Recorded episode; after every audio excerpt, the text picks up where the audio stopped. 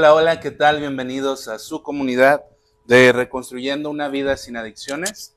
Mi nombre es Elvis Yamilco Arroya Chávez y el día de hoy nos encontramos en una transmisión más de esta su comunidad de Reconstruyendo una vida sin adicciones, donde vamos a darle continuidad o específicamente el día de hoy vamos a hablar de cinco fases en la aceptación de la enfermedad al problema de las adicciones.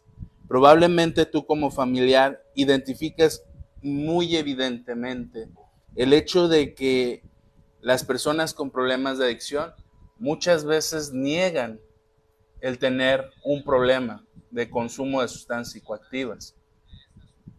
Muchas veces ellos creen que que no necesitan una, un proceso de, de internamiento, que se encuentran bien y es difícil a veces tratar de lidiar con esta situación porque constantemente pues se la pasan negándolo, cuando evidentemente las consecuencias ya en algunos casos son severas, donde en algunos casos probablemente eh, ya exista el problema como tal.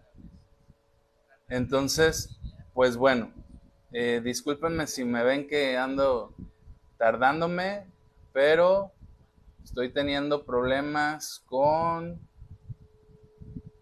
eh, la transmisión de YouTube. Entonces, permítanme un momento, ¿eh?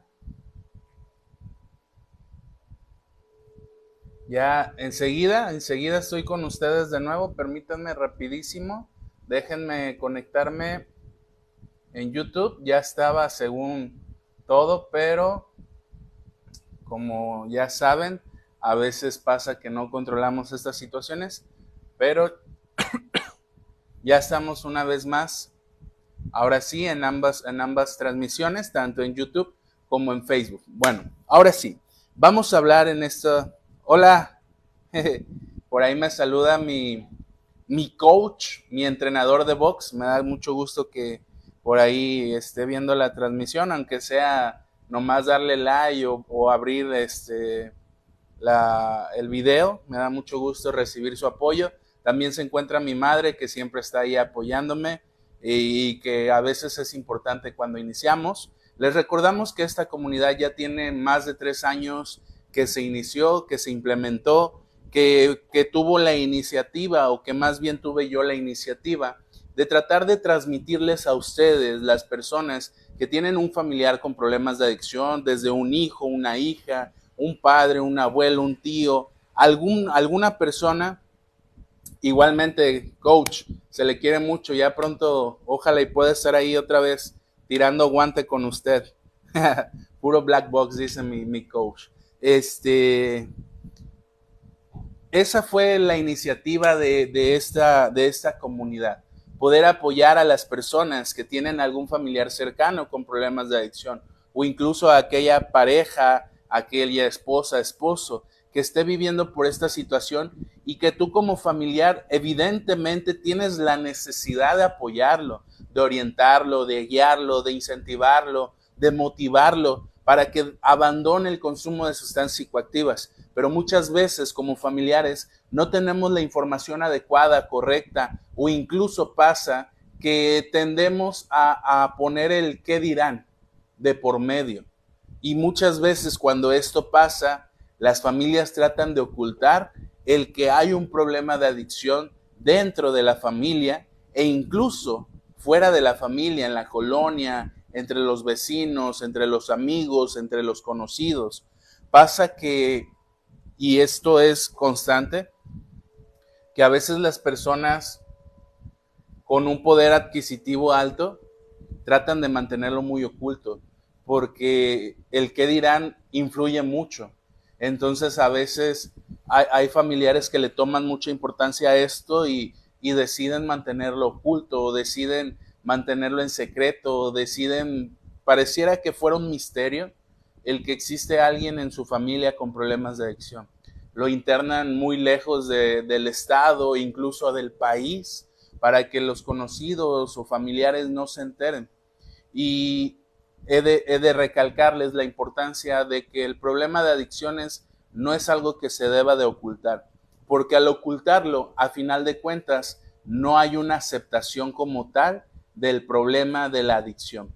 Entonces, en, este, en, este, en esta sesión que da continuidad al taller para familiares o personas cercanas a alguien con problemas de adicción, voy a mencionar otra vez de nuevo el título. Vamos a hablar de las cinco fases de la aceptación en la enfermedad de la adicción. Y pues bueno, pareciera que es muy parecido al proceso de duelo cuando cualquier ser humano tiene, eh, o bueno, sí, ser humano, tiene un proceso de duelo cuando alguien muere cercano a él. Y la primera fase es la fase de negación. En un primer momento, las personas con problemas de adicción se ponen a la defensiva y niegan cualquier consecuencia negativa evidente. Cuando hablamos de cualquier consecuencia negativa evidente, estamos hablando que la persona con problemas de adicción, recordemos que tiene cinco esferas. Una es la familiar, otra es la pareja, otro es lo académico, otro es lo laboral y lo último es lo personal, sus hobbies, sus gustos, cualquier otra actividad que él prefiera y aparte de su personalidad. Entonces, las personas con problemas de adicción a veces no reconocen, por más que ellos estén viviendo esta situación, un problema en lo laboral. Ah, es que me corrieron por dejar de asistir temprano o de ser impuntual. O ah, es que me corrieron porque iba cuando quería. O ah, es que me corrieron porque quise agarrarme a golpes con el, con el jefe. O ah, es que me corrieron porque robé. O ah, es que me corrieron porque me encontraron consumiendo en el trabajo.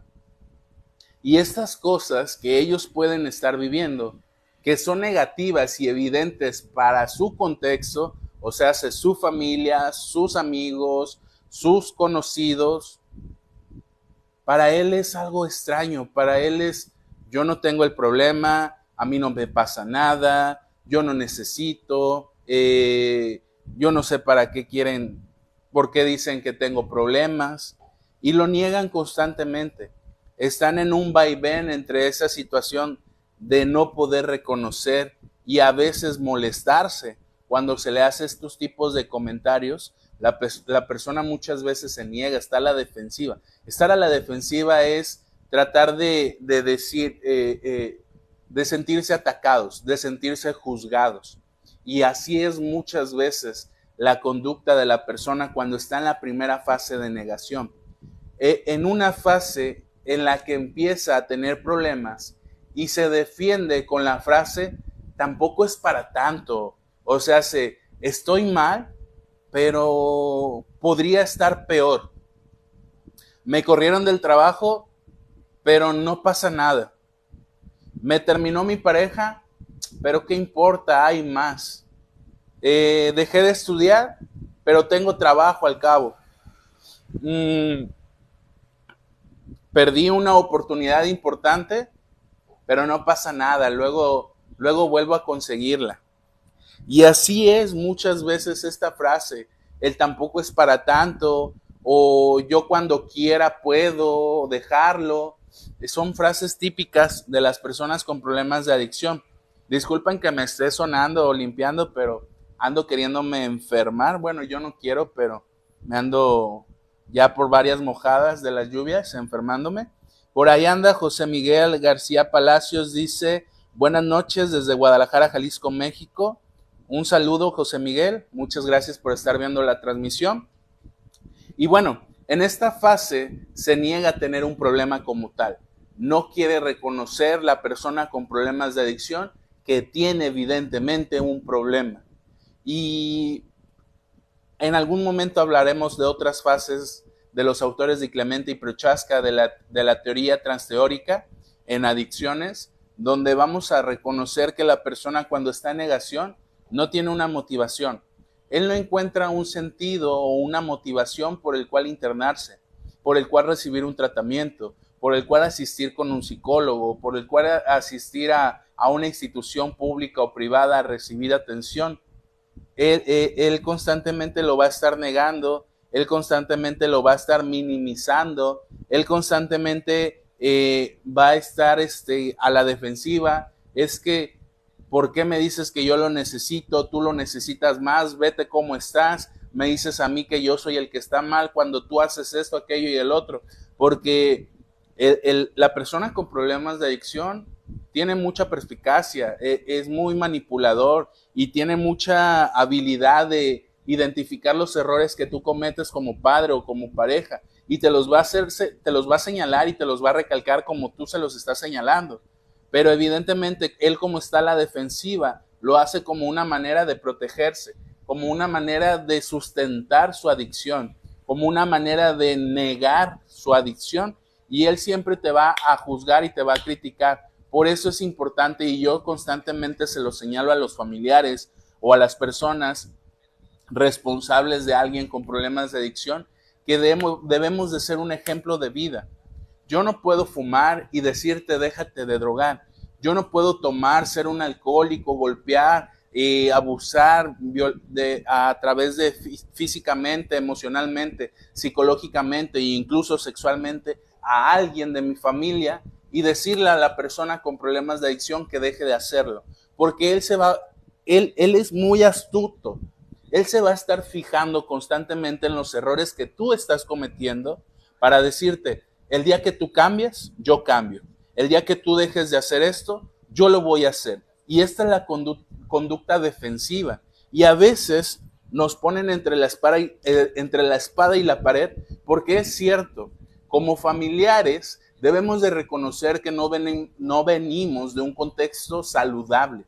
Y al no venir de un contexto saludable, evidentemente existen patrones de conducta disruptivos, disfuncionales, donde cuando hay un problema de adicción en un familiar, también genera que existan cambios dentro de la familia, en la forma de comunicarse, en la forma de socializar, en la forma de convivir, en la forma de, mostrarse afecto. Pero a veces la familia no está dispuesta a hacer estos cambios y consideran que solamente la persona que imagínense está en negación es la que necesita el problema. Cuando él también se siente juzgado, cuando él también se siente criticado, cuando él también se siente desplazado, cuando él también se siente eh, solo, cuando él también se siente triste. Y la familia como es adicto o como tiene un problema de adicción, como a mí me gusta decirle, es el que tiene la culpa, es el que tiene el problema, es el por qué estamos así en la familia. Y a veces es muy fácil. En algún momento en otros temas lo he hablado. A veces es muy fácil juzgar y criticar a la persona con problemas de adicción y buscarlo a ser responsable de todo. Y también es una cuestión que como familia debemos de empezar a trabajar, a identificar y trabajar. Pero a veces la familia se van a dar más adelante más eh, cuenta de esto, que no quiere involucrarse, que no quiere asistir a la sesión psicológica, que no quiere asistir a los grupos de autoayuda, que no quiere recibir atención psicológica individual, que no quiere ir a los grupos de Alanón, que no quiere empaparse de esto. Yo la otra vez estaba eh, reflexionando acerca de este tema y decía, bueno, yo hago esto sin ningún incentivo económico. A veces pido apoyo si alguien quiere brindarlo, qué bueno, pero no es obligatorio. A veces las personas me mandan, oye, ¿es gratuito? Sí, totalmente gratis. Yo no bloqueo ni tengo privado el video para que solamente algunas personas lo vean. ¿Por qué? Porque la intención es llegar a esas personas que requieren esta información. A mí ninguna institución pública o privada me patrocina, me, me paga por hacer estos videos. Yo lo hago con gusto. ¿Por qué? Porque parte de mi obligación como ser humano, lejos de ser un profesional de la salud mental, que, en mi caso es ser psicólogo, lejos de eso, yo lo hago por tener un sentido humano y poder orientar de cierta manera a que el familiar que me vea, al familiar que me escuche, en algún momento se acerque a alguna institución pública o privada a recibir asesoría que en algún momento tome conciencia de asistir con el psicólogo. Yo les había dicho hace, hace tiempo, de recién que inicié este proyecto, a veces van a haber psicólogos que traten de promoverse, que traten de decir, oh, y al final, este, contáctense conmigo porque yo los puedo ayudar. No, no, no, no, no. Esa no es mi intención. No quiero, no quiero buscar pacientes, no quiero buscar este, el poder acaparar toda la atención, porque yo lo reconozco. Yo no puedo, no podría atender a los 1800 que ahorita somos, que en su momento llegamos a ser 5000 en otra página y poder decir, yo soy el único, yo soy el más fregón, yo, sé, yo soy el que sé todo. Jamás, esa no es mi intención. Qué bueno que en algún momento esto puede generar motivación a otros profesionales o que ya los hay y que comparten con gusto estos temas. Pero bueno, eh, eh, José Miguel dice, obligación de ser humano. Gracias hermano por tu dedicación. De nada, José, José Miguel, es, es un gusto para mí poder compartirles esta información. Ahora vamos a pasar a la segunda fase de estas cinco del proceso de aceptación en adicciones. La segunda fase tiene que ver con un sentimiento de ira. La persona pasa de, ser, de negar su problema a enojarse o a molestarse. En esta fase nos damos cuenta de que no podemos seguir negando lo evidente y lo entendemos como que puede estar pasando algo así y comenzamos a pensar, ¿por qué me está pasando a mí? La persona con problemas de adicción en este, en este punto empieza a cuestionarse, ¿por qué me está pasando esto a mí? ¿Qué hice yo para merecer esto?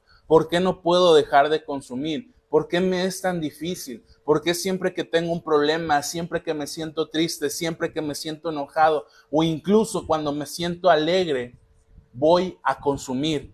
¿Por qué no puedo con la frustración de saber que tengo proyectos y no los puedo lograr? Me pongo triste y voy a consumir. ¿Por qué cada vez que termino una relación, en vez de poder de cierta manera reflexionar, introspeccionar, mejorar y, cambiar, voy a consumir? ¿Por qué dependo de una sustancia? ¿Por qué yo?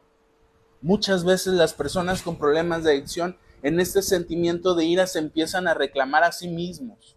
¿Qué hice yo para merecerlo? ¿En qué momento decidí consumir? ¿En qué momento pasé de yo puedo controlarlo a no puedo controlarlo? ¿Qué necesito hacer?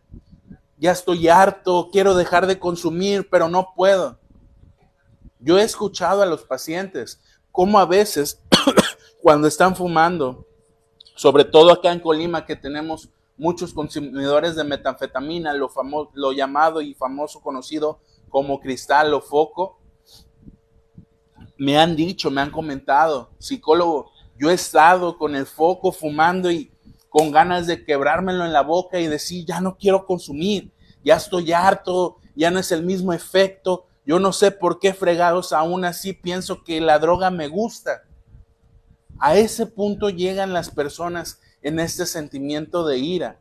No es justo, ellos creen que no es justo el que tengan un problema de adicción, pero el sentimiento de ira, muchas veces la persona con problemas de adicción se queda estancado, porque es más fácil culparse, es más fácil victimarse, es más fácil conmiserarse que empezar a identificar y reconocer los errores que ha cometido en su vida.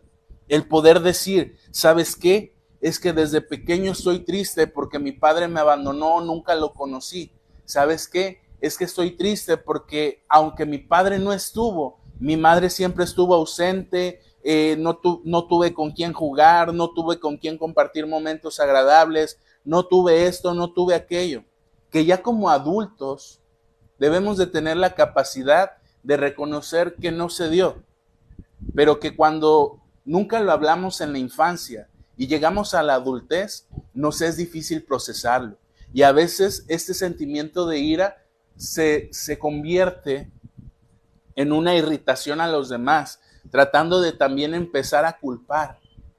¿Sí? Empezamos, empiezan a echar culpas de, sus problemas a los demás, a las circunstancias, y comienzan a sentirse enfadados y con rabia. Y, y, es cierto, yo muchas veces escucho a los familiares decir, es que me culpa a mí, Y el familiar no puede sentirse culpable. ¿Por qué? Porque tiene algo que se llama codependencia y la codependencia lo va a hacer, hacer hasta lo imposible para que el adicto lo vea con ojos de amor, para que reciba una palabra de afecto del adicto, de la persona con problemas de adicción para ella. Es que eres una buena madre, gracias. Algo que muy rarísima vez o muy pocas veces vas a escuchar de la, de la persona con problemas de adicción.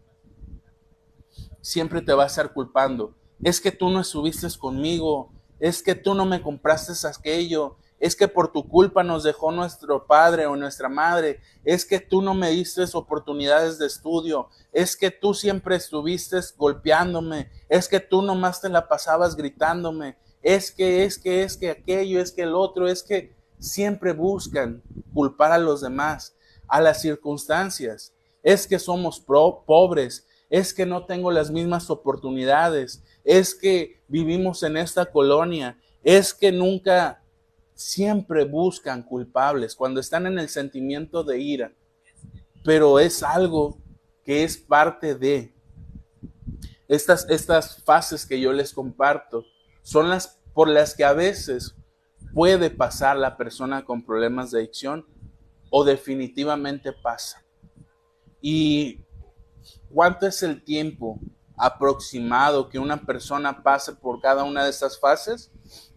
Es impredecible. ¿Por qué? Porque yo te lo puedo compartir. Hay personas que probablemente sí, en un internamiento entendieron, comprendieron, hicieron ajustes, modificaciones en su vida y no volvieron a consumir. Pero también hay pacientes que desafortunadamente no entendieron, no comprendieron, no, no hicieron ajustes, no hicieron modificaciones y llevan más de 5, 10, 15 o 20 internamientos. Desde que estaban pequeños, de los 12, 13 años, hasta los 40, 50 años y siguen siendo internados. Y yo a veces me pregunto, ¿por qué? Y la respuesta es clara, porque el familiar le es difícil aceptar que la persona con problemas de adicción debe tocar fondo y tú como familiar te debes de alejar. Cuando tú ya ofreciste la ayuda, no puedes seguir insistiendo en ofrecer la ayuda a alguien que no quiere recibirla. Pero bueno,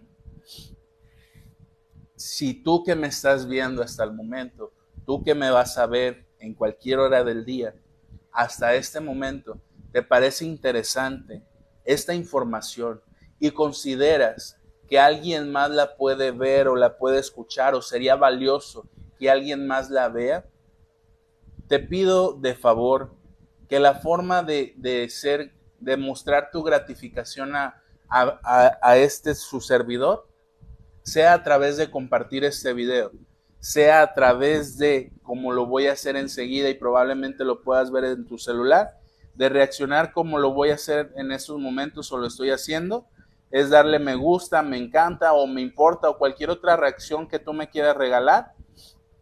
Las veces que tú quieras ahí, si quieres quedarte apretándole a los botones como yo lo estoy haciendo ahorita de manera alocada, así, a ese me gusta, me encanta. ¿Esto por qué te lo pido? Porque es una forma de llegar a más personas. Eh, déjame compartirte. Yo en algún momento me había desilusionado de seguir con esta comunidad porque desafortunadamente la primera página que creamos nos la robaron y ya teníamos 5 mil seguidores. Yo me puse muy triste y dije, ¿sabes qué? Yo ya voy a abandonar este proyecto, yo ya no tengo ganas de hacerlo. Dediqué muchos, muchos, muchas horas, esfuerzo, estudio, guiones, presentaciones, eh, horarios, eh, desvelos, cansancio. Y cuando perdí el grupo dije, no, ya, no importa si pierdo el grupo, yo ya no quiero saber nada de eso, eh, pase lo que pase, ya, perdí el grupo, ya no lo voy a hacer. Y pasó enero, pasó marzo, abril, mayo, y dije, ya, ya no voy a hacer nada. Pero recordé que hay personas que veían esta transmisión y que de vez en cuando me compartían un mensaje agradable diciéndome gracias Yamil, gracias psicólogo, a usted me ha ayudado a aclarar muchas dudas, me ha ayudado a aclarar muchas preguntas que tenía referente a ciertos temas, eh, me sirvió para tomar decisiones como iniciar un proceso psicológico o psiquiátrico, me ayudó para ir entendiendo y comprendiendo la enfermedad de mi hijo o de mi pariente. Y ahí cuando yo dije, tengo que seguir con este proyecto, porque yo se los he recalcado. Aún así mi madre, que siempre trata de ver los videos, apoyarme, no esté conectada y no haya nadie ahí de esos ojitos que somos cuatro. En algún momento llegamos a ser 50, 40 personas conectadas y qué bueno, qué padre. Yo sé que el horario probablemente ahorita a muchos no se les facilita el poder estarlo viendo en vivo, pero sé que hay personas que lo van a llegar a ver en su momento y agradezco cada, cada vez que nos apoyan compartiendo el video y reaccionando como lo voy a hacer otra vez así, dándole me gusta, me encanta o me importa a, a la página. También te voy a pedir que compartas el video, que hagas algún comentario, si tienes alguna duda durante la transmisión y la podemos contestar en ese momento, con mucho gusto voy a tratar de contestarla y si no, créeme, voy a tratar de ponerme en contacto directo contigo para tratar de solucionar tu duda respecto al tema. Si gustas obtener otro tipo de información, con mucho gusto estoy disponible a, a ti, a cada uno de los que nos ven. Y pues bueno, esa es la forma que yo te pido que nos puedas ayudar. Compartir el video y reaccionar a ese me gusta y me encanta ahorita como lo estoy haciendo otra vez. Y parece que, que me emociono, pero es que eso nos ayuda a llegar a más personas y te, pido tu colaboración también. Dinos de dónde nos ves, desde hace cuánto nos ves, qué te parece el tema, eh, qué tema te gustaría más adelante, aunque ya definimos un temario. Con mucho gusto también estamos abiertos a cualquier otro tema que tú quieras proponer más adelante o a futuro. Por ahí anda Graciela Nieto, que dice que nos, nos manda muchas gracias, bendiciones desde Argentina. Somos internacionales aunque ustedes no lo crean, somos internacionales. A veces por Facebook, a veces por Spotify, que nos sigue en Spotify, también nos pueden escuchar en Spotify, que nos siguen en YouTube, que nos siguen en TikTok. Estamos casi en todas las plataformas, estamos en Apple Podcast, estamos en Google Podcast, estamos en Amazon Podcast, estamos en otras plataformas y me da mucho gusto ¿sí? Poder llegar a las personas que requieran esta información. Y bueno, vamos a seguir porque últimamente nos hemos tardado, ya con estos son cuatro videos de un tema, pero a mí me gusta ser detallista, minucioso y poder dejar en claro cada una de las cosas que les comparto. Pero vamos a pasar a la tercera fase de la aceptación del problema de adicción. Ya hablamos de la fase de negación, ya hablamos del sentimiento de ira y ahora vamos a hablar de la fase de autoengaño. Cualquier duda, cualquier pregunta, ustedes sigan reaccionando, por favor, a ese me gusta, me encanta. Se los agradezco muchísimo, es la forma que, que me demuestran su apoyo y es la forma en que yo les pido que me demuestren su apoyo, su afecto a este proyecto, a este su servidor. Discúlpenme si si suena así, pero ya me ando queriendo enfermar. Bueno, no me quiero enfermar, pero como ya lo dije, ya me mojé varias veces y probablemente para la otra semana ya me escuchen más, más mormado o, con flemas. Vamos a hablar del autoengaño. Aquí es cuando empezamos a negociar o empieza a negociar la persona con otros mismos e intentan convencer de que, que pueden controlar el consumo. Entre ellos mismos, eh, escuchemos bien, entre ellos mismos tratan de negociar, de entender y de convencerse que pueden dejar de consumir por sí mismos. Y también tratan de intentar engañar a otras personas haciéndoles creer que ellos tienen controlada la situación del consumo. La enfermedad se podría describir la enfermedad de adicciones, se podría describir como una enfermedad de autoengaño. Muchas veces la persona con problemas de adicción a final de cuentas se está autoengañando. Porque yo les puedo compartir, hay pacientes con, una, con un trastorno de consumo de sustancias psicoactivas muy severo, muy avanzado, que pese a que ya han estado internados varias veces, pese a que ya han estado en diferentes modelos de tratamiento, en clínicas, en unidades hospitalarias, en albergues, en granjas, en comunidades terapéuticas, con el modelo Minnesota, con muchas, muchas vertientes que hay de atender el problema de adicción y que ninguna es perfecta, ellos, ellos quieren decir, bueno, yo ya me sé el programa, yo ya aprendí, yo ya sé cómo está esto, eh, yo me la voy a llevar tranquilo porque pues yo ya sé qué hacer, qué no hacer, qué decir, cómo hacerle. Yo a veces bromeo con ellos cuando los conozco por primera vez y trabajamos en grupal y les digo, a veces la persona con problemas de adicción piensa que terapea al psicólogo. Hay quienes dicen, oh, yo, yo, yo he aprendido muy bien con este psicólogo, eh, él enseña excelente, es perfecto, no había trabajado con ningún otro psicólogo mejor que con él, y tratan de autoengañarse y tratan de autoengañarnos. Y al final escuchamos, no, yo cada vez que paso con el psicólogo le digo lo que quiere escuchar y me la cree y piensa que estoy trabajando y me lo estoy terapiando. Así nos ven a nosotros los psicólogos. Cuando a nosotros los psicólogos realmente identificamos, ya cuando tenemos cierta experiencia, esta parte de ellos. Y cuando se les confronta es como no se lo esperaban. No se esperan a que los confrontemos al decirles y recalcarles el autoengaño que tratan de hacer. Tengo un paciente actualmente joven, 17 años, con problemas de consumo de marihuana y metanfetaminas, que cuando hablamos de temas muy sensibles para él, se pone serio. Pero también en, el principio o al principio trataba de autoengañarse y decir, ah, no pasa nada, eh, hay un acontecimiento muy marcado en él, que a su hermano mayor, cuando él tenía 14, 15 años, lo mataron porque los dos se dedicaban a robar. Entonces, cuando ah, en su momento hablábamos o hemos hablado de el fallecimiento de su hermano, él dice no sentir culpa.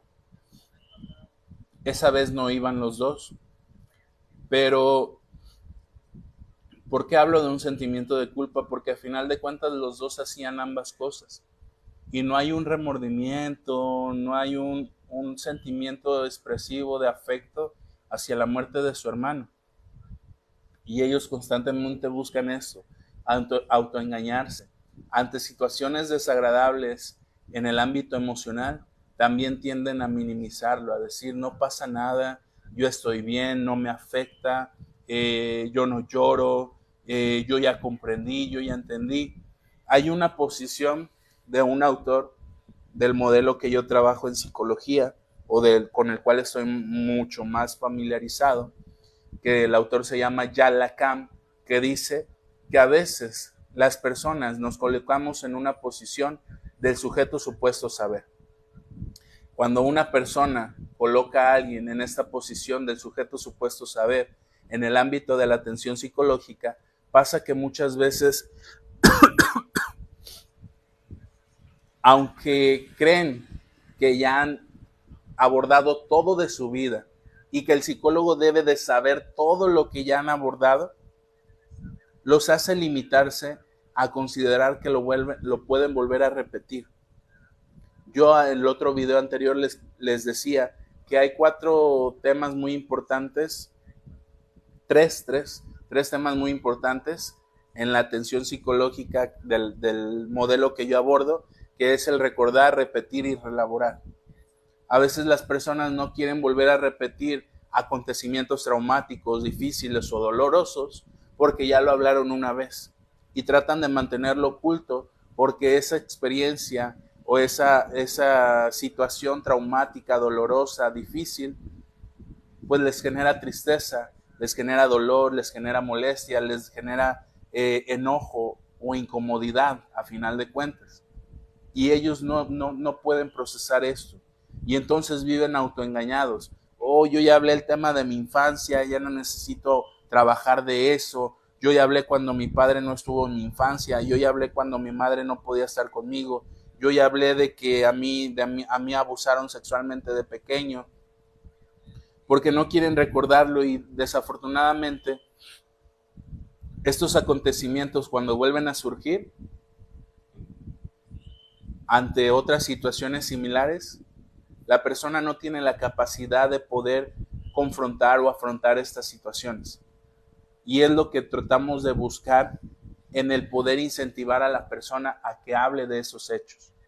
Entonces, en este autoengaño es cuando la persona comienza a pensar, voy a dejar de consumir una temporada y eso será suficiente para sentirme bien.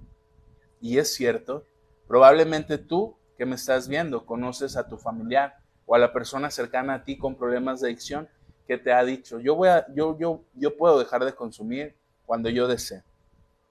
O voy a dejar de consumir un tiempo porque ahorita ya me está sobrepasando o ya no estoy teniendo control en él, pero luego vuelven a consumir. Y dejan de consumir para volverse a sentir bien. Pero como estamos hablando de esto, del autoengaño, la persona a veces también deja de consumir, no con un propósito de erradicarlo de su vida, de desaparecerlo, de rehabilitarse, sino de buscar otra vez ese efecto y desintoxicarse de manera automática para poder buscar el efecto primario que logró en aquella primera vez que consumió. Seguimos con el autoengaño. Otra frase que suelen decir las personas es, cuando pase la Navidad, cuando pase mi cumpleaños, voy, voy con un psicólogo o me voy a internar. Y esto es algo muy típico. A veces las personas con problemas de adicción cuando son internadas nos hacen saber a nosotros los psicólogos, es que si mi familia hubiera hablado conmigo de que me querían internar, yo hubiera tomado la decisión por sí mismo y hubiera venido de manera voluntaria. O es que no lo hubieran hecho de esa manera, no hubiera ido a la patrulla espiritual por mí, porque si hubieran hablado conmigo yo podría haberme internado.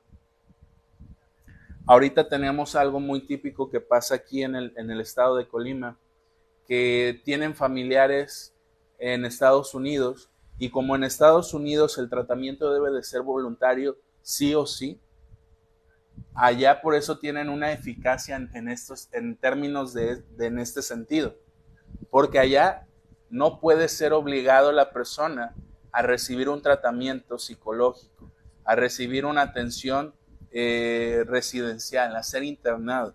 Allá debe de ser eh, por su voluntad. Si la persona no desea ser internado, allá en Estados Unidos no se les puede internar. Entonces lo que está pasando es que los familiares los convencen de venir de vacaciones o venir acá un tiempo, en navidades, en fechas significativas o importantes, y ya estando aquí se les interna. Y desafortunadamente así la familia a veces debe de recurrir porque ya también están cansados de, de ser engañados constantemente por la persona con problemas de adicción. Vamos a pasar a la cuarta fase. Igual, de nuevo te invito, cualquier duda, cualquier pregunta, con mucho gusto podemos resolverla si es que tienes alguna pregunta que hacer.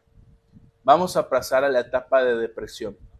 Ya hablamos de la etapa de, negación, hablamos del sentimiento de ira y hablamos de la etapa de autoengaño.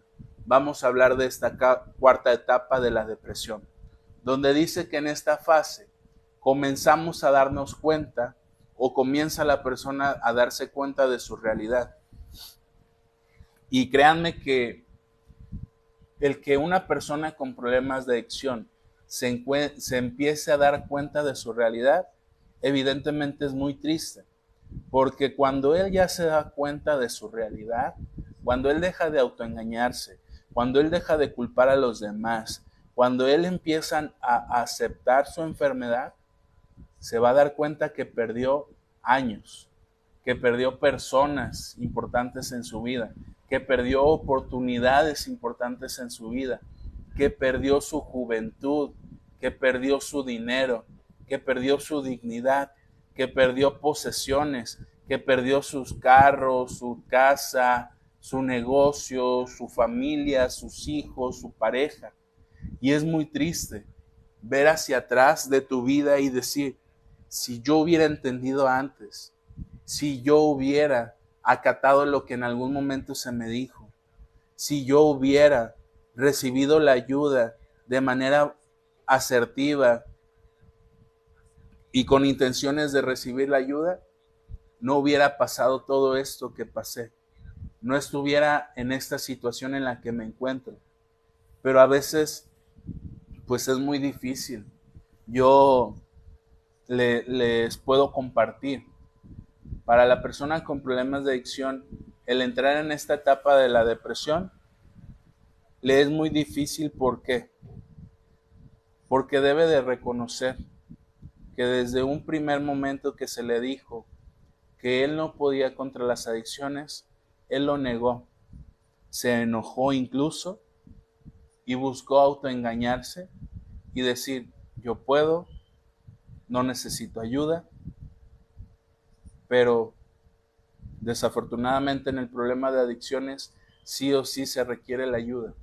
La ayuda de tú como familiar, la ayuda de un profesional, la ayuda de una institución pública o privada, pero a final de cuentas debe de recibir la ayuda y el apoyo de alguien.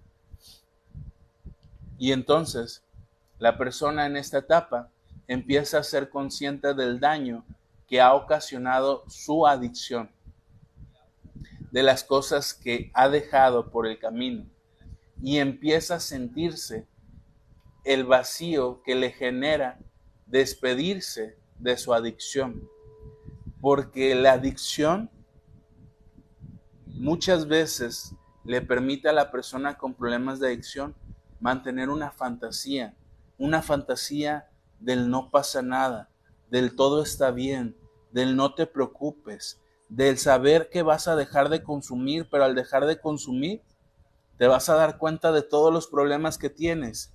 Entonces la persona con problemas de, adicción dice, no, no quiero darme cuenta de esos problemas, mejor sigo consumiendo. No quiero escuchar los reclamos de mi madre, no quiero saber que perdí a mi pareja que más amaba, no quiero saber que varias veces me dio oportunidades y no las, no las acepté, que incluso fui grosero, la violenté, la humillé, la, la subajé, la golpeé, la, la, le hice lo que sea. Tampoco quiero darme cuenta que tenía un excelente trabajo donde me iba económicamente bien. Tampoco me quiero dar cuenta que abandoné mis estudios y que ahora desafortunadamente ya no tengo la intención de estudiar. Tampoco me quiero dar cuenta que tenía un buen carro, que tenía una buena casa, que tenía un buen departamento, que podía darme el gusto de ir a un restaurante o poder comprarme algo que, a mí me gustaba. A veces a la persona cuando está en depresión entra, entra con todos estos pensamientos y es agobiante. Es, es, muy importante para nosotros los profesionales de la salud mental, para los psicólogos, valorar esta parte del paciente. Porque si el paciente se siente juzgado, si el paciente se siente criticado o atacado, va a perder la posibilidad de seguir avanzando en esto. Por eso es que se trabaja la tolerancia a la frustración.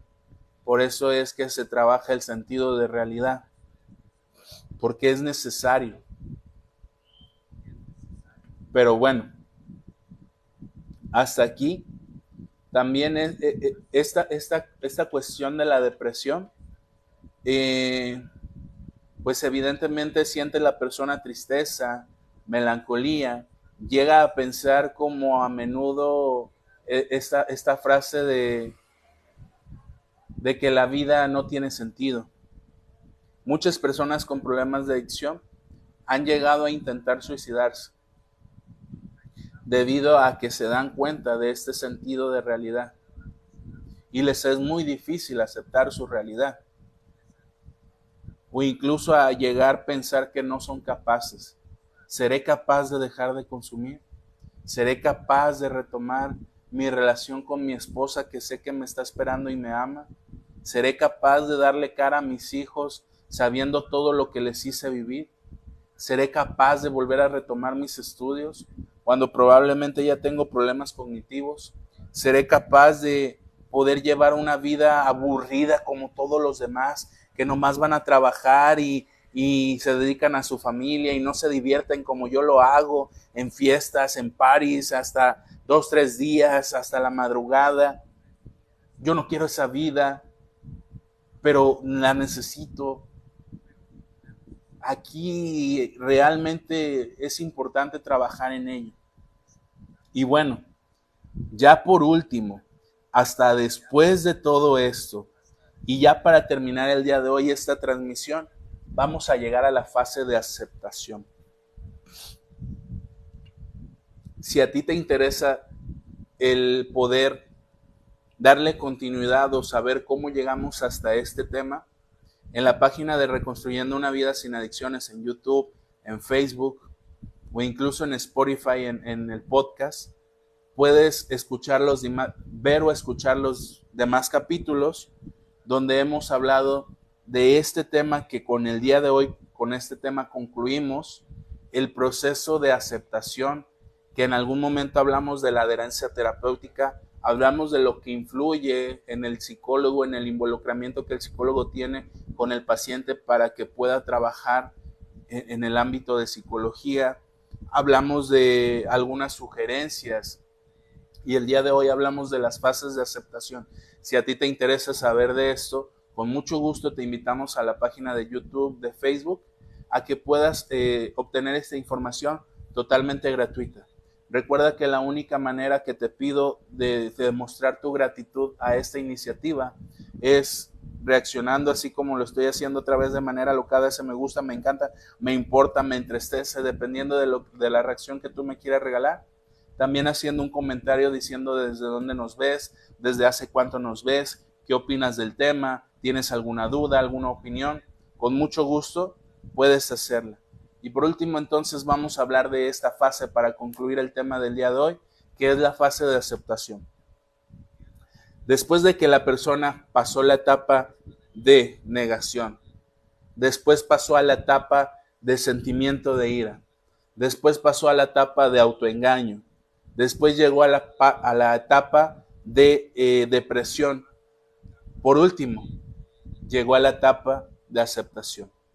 Por ahí anda Rosa Mafiotti, que dice buenas noches desde, desde Argentina.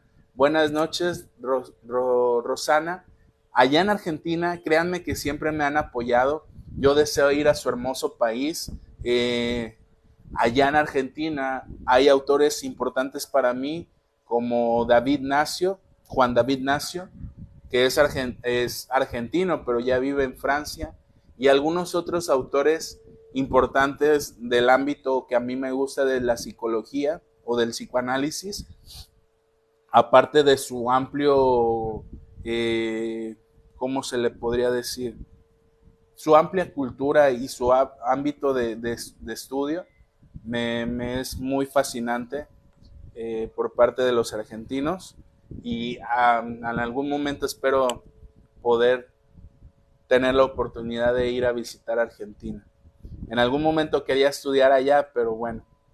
Eh, William Mondaca dice, la aceptación es un proceso de recuperación de sustancias psicoactivas, eh, es tener la capacidad de hacerse cargo de sí mismo sin culpas y culpables. Gracias William por tu compartimiento eh, por ahí anda Gris, tenía mucho tiempo sin verla en el, en vivo. Y pues bueno, esta última etapa de aceptación es la etapa final como tal y tiene lugar cuando por fin deja la persona de luchar contra su adicción y es consciente de que tiene un problema. no, responsa no responsabiliza a los demás, se responsabiliza a sí mismo y es capaz de pedir ayuda. Algo fundamental, el que la persona con problemas de adicción tenga la capacidad de pedir ayuda, porque ustedes se van a enterar o se han dado cuenta que la persona con problemas de adicción es muy arrogante, es muy egocéntrica, es muy prepotente, es muy narcisista, hedonista, y esto le hace no aceptar que tiene un problema de adicción. Le hace no reconocer que necesita ayuda. Pero si tú ves esto en tu familia, entonces ya está en una etapa de aceptación. Ya reconoció que tiene una enfermedad. Ya sabe que la enfermedad de las adicciones, como otras enfermedades crónico no degenerativas o deterioradas, deteriorantes, en algún momento va a llegar el punto de la muerte si sigue consumiendo. En algún momento va a estar más grave de lo que está en el momento que se dé cuenta si sigue consumiendo. En algún momento sabe que debe de dejar de consumir y empezar a hacer cambios, a proponer, a buscar la ayuda, a exigirla, a solicitarla, a, a, a como tal a reconocer. Pero dense cuenta, como ya lo vimos desde el inicio, todo lo que la persona con problemas de adicción vive para llegar a esta fase de aceptación. Por mi parte, el día de hoy sería todo. Agradezco a cada uno de los que estuvieron viendo esta transmisión y recuerden que una forma de apoyar a este su servidor, psicólogo Yamil, es compartiendo el video y reaccionando a ese me gusta, me encanta o me importa. Y cualquier comentario que gusten agregar. Si les pareció agradable el tema, pónganle ahí gracias. Nos vemos en un próximo video. Me despido. Mi nombre es Elvis Yamil Covarrubia Chávez, psicólogo enfocado en el tema de las adicciones. Y pues nada, nos despedimos, que tengan una excelente noche y nos vemos hasta el próximo martes a las 7 de la noche. Que tengan una excelente noche. Dice mi madre, muchas gracias, bendiciones a todos y buenas noches. Hasta luego.